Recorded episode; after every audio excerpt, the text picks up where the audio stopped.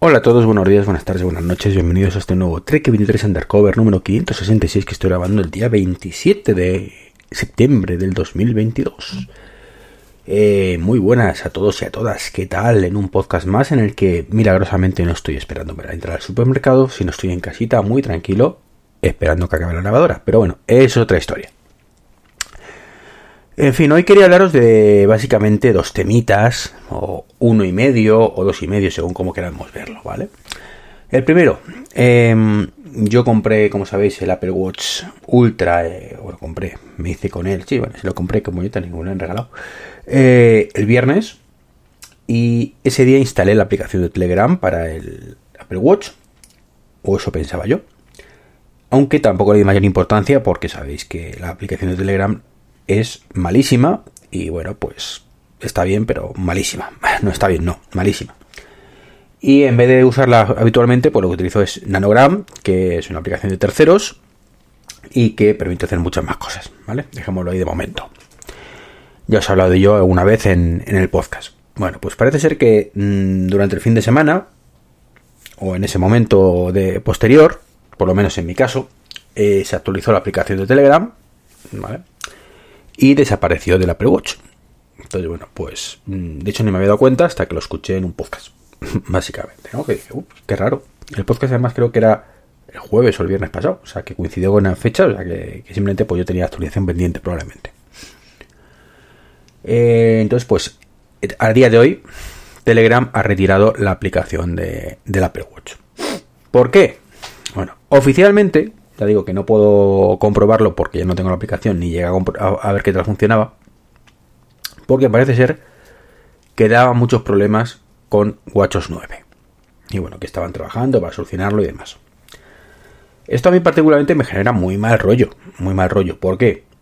Porque han tenido tres meses largos mm, para si estabas teniendo problemas con WatchOS 9, solucionarlos, que no creo que sean incompatibilidades muy gordas. Máxime teniendo en cuenta la mierda, pinchar un palo, que es la aplicación de Telegram para Apple Watch. Entonces, oficialmente la hemos retirado o la han retirado eh, para porque hay muchos problemas con WatchOS 9 y están trabajando para solucionarlo. Extraoficialmente, esto me da miedito. Eh, aquí veo una gran oportunidad. Veo una gran oportunidad eh, para dos cosas. Una, para que retiren la aplicación del todo y ups, aquí no hemos dicho nada, que es lo que me da miedito. Eh, oportunidad para mm, quedar como el culo y solucionar los bugs que haya y volver a ponerla tal cual, que me da mucho miedito.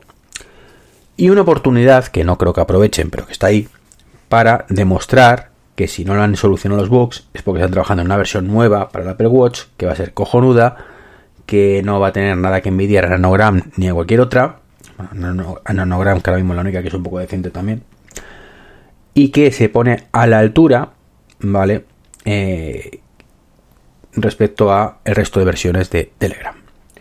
Porque mm, no negaremos que en el Apple Watch, pues utilizar Telegram o cualquier aplicación de mensajería en general, incluyendo mensajes, eh, pues es funcional hasta cierto punto, ¿vale?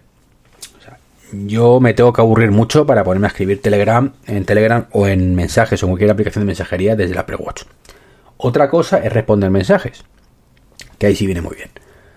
¿Vale? Cuando te manda un mensaje a alguien y no te queda más rápido que responder porque es urgente, pues mm, si vas solo con el Apple Watch, pues viene muy bien. Claro, con la aplicación de Telegram oficial no puedes hacerlo solo con el Apple Watch, con lo cual es una aplicación, como digo, completamente inútil. ¿Vale? Porque hablamos de una aplicación que cuando necesita realmente utilizarla, que es cuando no tengo el móvil cerca, porque no tiene ningún sentido utilizar una aplicación de mensajería con el reloj si tienes el móvil al lado, pues entonces tiene sentido cuando no tienes el móvil. Y cuando no tienes el móvil no funciona. Así que tú me dirás, ¿no? Eso es un poco el, el sinsentido que tiene la gran mayoría de aplicaciones de mensajería y de muchas cosas del Apple Watch. Que no aprovechan el dispositivo, básicamente. No es que la aplicación la gente no utilice porque, porque no le gusta, sino porque no tiene ningún sentido tal y como está montada. Ya me he quejado amargamente muchísimas veces de todo esto, ¿no? Así que bueno, pues eh, crucemos los dedos. Mm, yo pregunté por Twitter, no me han contestado. Luego vi que había gente que me preguntó y le habían dicho eso que os he dicho oficialmente. Eh, miedito. Eh, el problema, podéis decirme, mm, bueno, pues mientras funcione Nanogram, pues bienvenido sea. Ya, el problema es que Nanogram lleva un año sin actualizarse. Es el gran problema. Es más, en este podcast, que bueno, es el podcast del reloj, un podcast que se graba desde una Apple Watch precisamente y que os recomiendo, comentaba eh, este, ¿cómo se? Vidal Pascual, creo que era, eh, que mm, Santiago, sí, Santiago Vidal Pascual, que mm, Nanogram eh, llevaba un año, efectivamente, lo que es cierto, y que la versión Pro o Premium o la versión de pago no funcionaba correctamente y daba problemas. Bueno, yo tengo la versión de pago y a mí me funciona perfectamente. ¿Vale? Yo pagué en su momento eh, restauré las copias eh, cuando además me metí porque no había metido todavía en el, en el, Ultra. Y restauré la, la, compra y ningún problema. Y bueno ya está ventajas de la versión de pago después creo que podías eh, hablo de memoria ¿eh? eh, ver imágenes escuchar audios grabar audios y alguna cosita más que no tenías acceso a la versión gratuita. Yo particularmente en agradecimiento al hecho en sí de que mm, este desarrollador sacara la versión pues a que pagué encantadísimo, ¿no? El problema, pues que llevo un año sin actualizarla. Y no la, no la ha evolucionado. Ese es otro problema. Hay muchas cosas en Telegram, ¿vale? Que no podemos hacer desde el Apple Watch. Que en algunos casos mmm, puede ser limitaciones de Apple, no te discuto, ¿vale? No te discuto porque hay muchas cosas que evidentemente en Apple Watch todavía no se pueden hacer, cada vez menos, pero puede ser, ¿no? Que otras podrían, seguramente, y es cuestión de curarlo, también. Por ejemplo, tema de encuestas. Pues anda que no podían poner encuestas en el Apple Watch para poder responderlas. Mm, por ejemplo, ¿vale? Entonces, bueno, son. O, crear mensajes, que creo que desde Nanogram directamente, pues no, no puedes, tienes que contestar alguno, ¿no? Que es lo más habitual, sí, ¿vale? Pero mm, es una pena que no esté evolucionada esta aplicación, ¿no? Y eso también me da mucho miedito. Miedito que en algún momento deje de funcionar. De hecho, ya hay gente pues, que les ha dado problemas. ¿vale? Y el desarrollador está desaparecido en combate, por lo visto. Entonces, bueno, pues miedito, miedito, mucho miedito de perder lo que, hemos, lo que teníamos. También puede ocurrir otra cosa, que a lo mejor es que el desarrollador de Nanogram pues ha sido fichado por Telegram y está desarrollando la mega aplicación, ¿vale? Y no lo va a sacar en un mes. Sería cojonudo. Pero entonces, ¿por qué no lo han anunciado? Es lo que me preocupa, que no lo anuncien. Pero bueno, a lo mejor quieren no golpe la mesa o así. Lo único, la única suerte que tiene Telegram en esto es que la competencia pues tampoco es que la haga mucho mejor. O sea, mm, el resto de aplicaciones, excepto mensajes, son auténtica mierda. Eh, me refiero de mensajería. Y si existen, como el caso de WhatsApp, que ni existe, ¿no? Entonces, bueno, WhatsApp ya sabéis que lo que opino de WhatsApp, ¿no? En fin, pues esto es un poco el tema de triste, preocupante del día. Eh, luego también otra cosa que ayer mm, os dije, cosas que no me gustan del Apple Watch Ultra. Bueno, pues me dejé la más importante, quizás y es el tema del sensor de temperatura. Que bueno, que eso es aplicable al sensor de temperatura al Apple Watch Ultra y al Series 8, ¿vale? Eh, que podríamos decir que a día de hoy, pues no vale para nada. Pero para nada, para nada, para nada. O sea, mm, ya desde el momento que Apple lo vendió como para mm, control del ciclo menstrual, ya es un poco de coña. Em, que sí, que tiene su lógica, tiene su base científica, pero que eso es una falla mejor una de feria, además, por lo que tengo entendido, ¿no? Es lo que no, ni me acordaba ya, es el método Gino, ¿no? decían, me he recordado los amigos de Wintable, ¿no? Que eso falla más con una escopeta de feria. Que bueno, que es como todo, ¿vale? Lo cierto es que te puedes quedar embarazada, ¿vale? Antes, durante y después de que tu temperatura sea tal. ¿Qué es más probable? Pues no te digo yo que no, ¿vale? Pero si intentas evitar embarazos porque no es de la temperatura, mm, te recomiendo que uses preservativo. o cualquier otro método, anticonceptivo. Eh, si no, pues dentro de nueve meses pues puedes tener muchas alegrías. En fin, entonces, bueno, lo que pasa es que, bueno, yo esto me ciño a una frase que dije con el tema de mm, del monitor. Y ahora hablo de todo esto, ¿no? Es ojo, ojo al sensor temperatura, porque potencial tiene, ¿vale? Y lo cierto es que esto es lo, lo, lo que me sorprende. Es que si vamos a los datos de salud ¿vale? Porque no nos dice nada del Apple Watch, ¿vale? Pero en salud, pues ya tenemos por la noche, porque esto lo mide por la noche, por un extraño motivo durante el día, pues debe ser que está cansado y no, funciona. Eh, pues podemos nos mide la, temperatura ¿no? y las variantes. Entonces, si te metes en, tal, pues ves una grafiquita. Que bueno, a mí en mi caso me dice que necesito más datos. llevo tres días durmiendo con el Apple Watch. El primer día, pues no sé por qué no. Ah, bueno, porque no lo, pude, no lo puse en modo sueño. Pues no me lo cogió. Así que, de hecho, no me lo cogió ni el sábado ni el domingo. O sea, ni el viernes ni el sábado, porque no lo puse en modo sueño. Eh, entonces, bueno, pues tengo dos, tres, tres datos, me quedan dos noches más. Y me dice pues que hay un valor de referencia que no sé cuál es, a priori. Y que la variante, pues es hasta 2 grados para arriba y 2 grados para abajo. Mm, bien, pero, pero, y aquí está lo bueno. Si bajo hacia abajo, me dice mostrar todos los datos. Y ahí puedo ver la temperatura que se pasó al Apple Watch desde el Apple Watch L27, 26 y 25. Entonces, por ejemplo, para que os, hagáis una idea, el día 25 a las 9 de la mañana, cuando me levanté, pues me decía que la temperatura de la muñeca, pues debe ser la media, imagino, había sido 35,76 grados centígrados. Es decir, que sí tiene una medición. Sí tiene una medición. Entonces, Apple, ¿por qué no me deja ver esto? ¿Vale? Que se inició el día 23, 24 a las 12 de la noche prácticamente y terminó pues unos minutitos antes, ¿no? Al día 25 a las 9 y 9. Bien. Nos dice también que se incluyó a las 9 y 9 y 53 segundos más tarde que, o 2 segundos más tarde de cuando lo hice, o sea, cuando hice la última edición, y que la versión del algoritmo es la 1. Estamos viendo ahí que aquí esto va a evolucionar. Y la temperatura cutánea 34,19. Bien, podréis decir, uy, eso está mal, es una temperatura muy baja. No, no está mal. O sea, que yo tenga 35,76 me lo creo perfectamente porque mi temperatura normal, cuando pongo el termómetro, ronda eso. ¿Vale? 35 y medio, 35,6, ¿vale? Así que, mm, de hecho, por eso soy tan caluroso, seguramente, ¿no? Porque mm, estoy acostumbrado que mi cuerpo está, mm, me un poquito más baja, un gradito más bajo de lo normal. Y no soy el único, ¿eh? Hay bastante gente que está muy igual. Estamos acostumbrados a los 36,5 mm, que siempre nos dicen y yo siempre me quejaré amargamente de eso. Porque yo si tengo 36 mm, y medio ya me empiezo a encontrar un poco mal. Y como tenga 37, 37 y medio, para mí es como si los demás tuvierais 40. ¿Vale? Me encuentro francamente como el culo. Pero bueno, eh, aquí tengo la temperatura. Y veo que el día 25 pues fueron 35,76. El día 26, 34,95. Varió ahí un gradito y hoy 35,45. Veis que está más o menos rondando eso, grado arriba, grado abajo. ¿Vale? Con lo cual, pues más o menos, mmm, Apple sabe mi temperatura, ¿por qué no me la muestras? ¿Vale? Pues no tengo una aplicación que me diga la temperatura aproximada. ¿Por qué no me hace la, la temperatura en tiempo real, entre comillas? Es una versión 1.0 con un potencial brutal. En otro momento de mi vida, mm, ¿vale? Pues estaría dando palmas con las orejas, diciendo que esto va a ser la leche cuando Apple lo libere, sea, lo mejore y tal. Mm, aquí yo sí ya escéptico, ¿vale? Escéptico. Pero ojo al sensor de temperatura, porque esto puede evolucionar mucho si lo hacen bien y si son capaces, mediante los algoritmos de, Machine Learning, pues saber un poquito más con unas mediciones de los miles y miles de personas que tenemos un Series 8 barra Ultra. Eh, yo creo que más gente el Ultra que el Series 8, porque creo que está siendo un fracaso importante de ventas, como no podía ser de otra manera, porque no vale para tomar por saco, en comparación con modelos anteriores. Eh, y ya digo, si el único atractivo es sensor de temperatura y no lo aprovechas, pues mal asunto. Mal asunto. Si, seguramente si hubieran hecho los deberes bien, ¿vale? Pues, y, y si fueran capaces de dar una temperatura aproximada por lo menos, pues mira, pues venderían más. ¿Vale? Pero a día de hoy, que ni siquiera hacen eso, pues no. Y ojo, que me parece perfecto que sea una temperatura aproximada y que sea solo capaz de medir mm, para arriba y para abajo. Tu temperatura son 35 y aprox. Oye, que de pronto ha subido un grado, que eso sí lo sé. Mm, preocúpate, ¿vale? Pero eso ni, siquiera eso te lo dice. Solo te dice las variantes y ventilador no.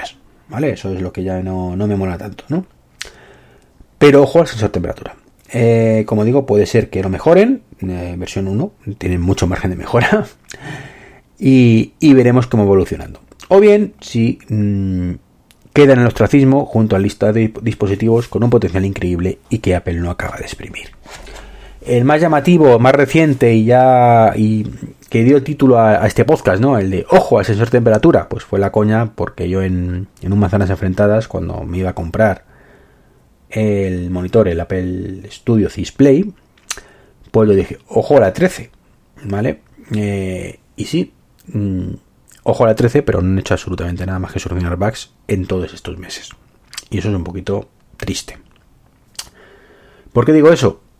Bueno, en teoría es un monitor con un potencial brutal, pues para tener, por ejemplo, AirPlay, algo que te ofrece directamente la competencia o la Samsung, ¿vale?